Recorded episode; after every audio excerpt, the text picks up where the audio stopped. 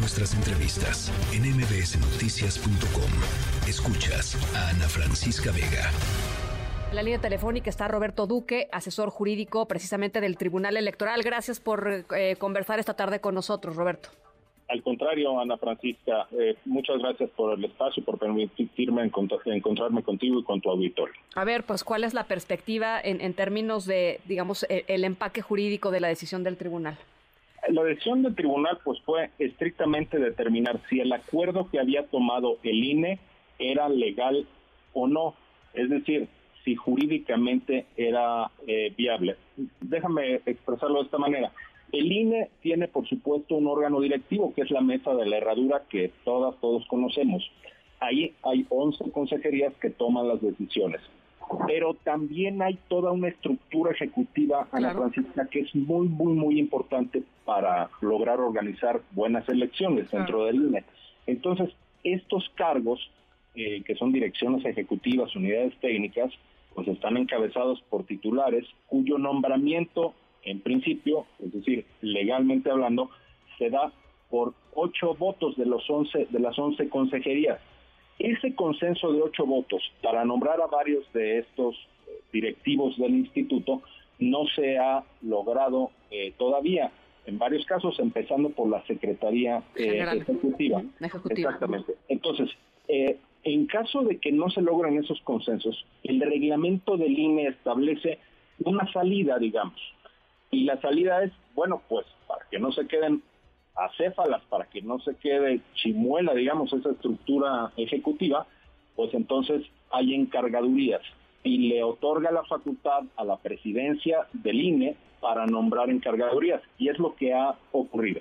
Entonces, el INE, a través de un acuerdo, dijo que eh, debe hacerse un mecanismo diferente para nombrar, para lograr, digamos, el nombramiento eh, permanente de estas, eh, de estas posiciones.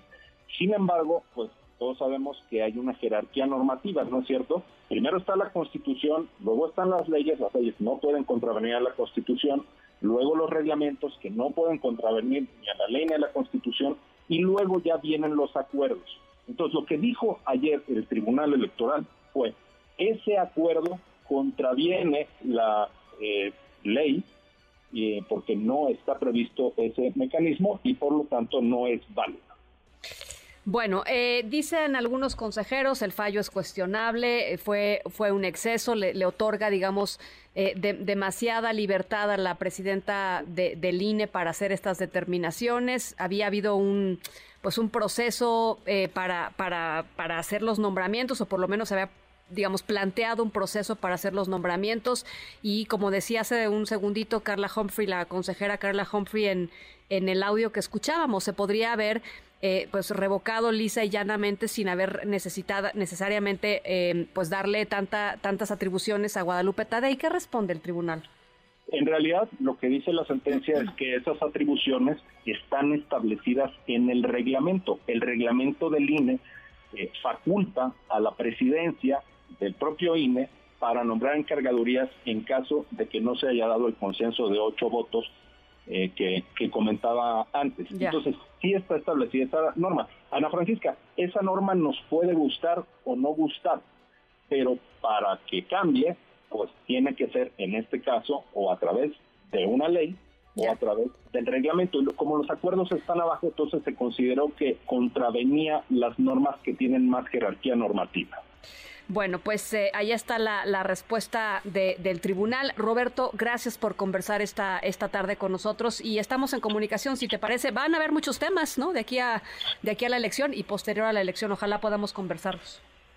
Con muchísimo gusto, Ana Francisca. El agradecido soy yo. Muchas gracias. Roberto Duque, asesor jurídico del Tribunal Electoral del Poder Judicial de la Federación. Noticias.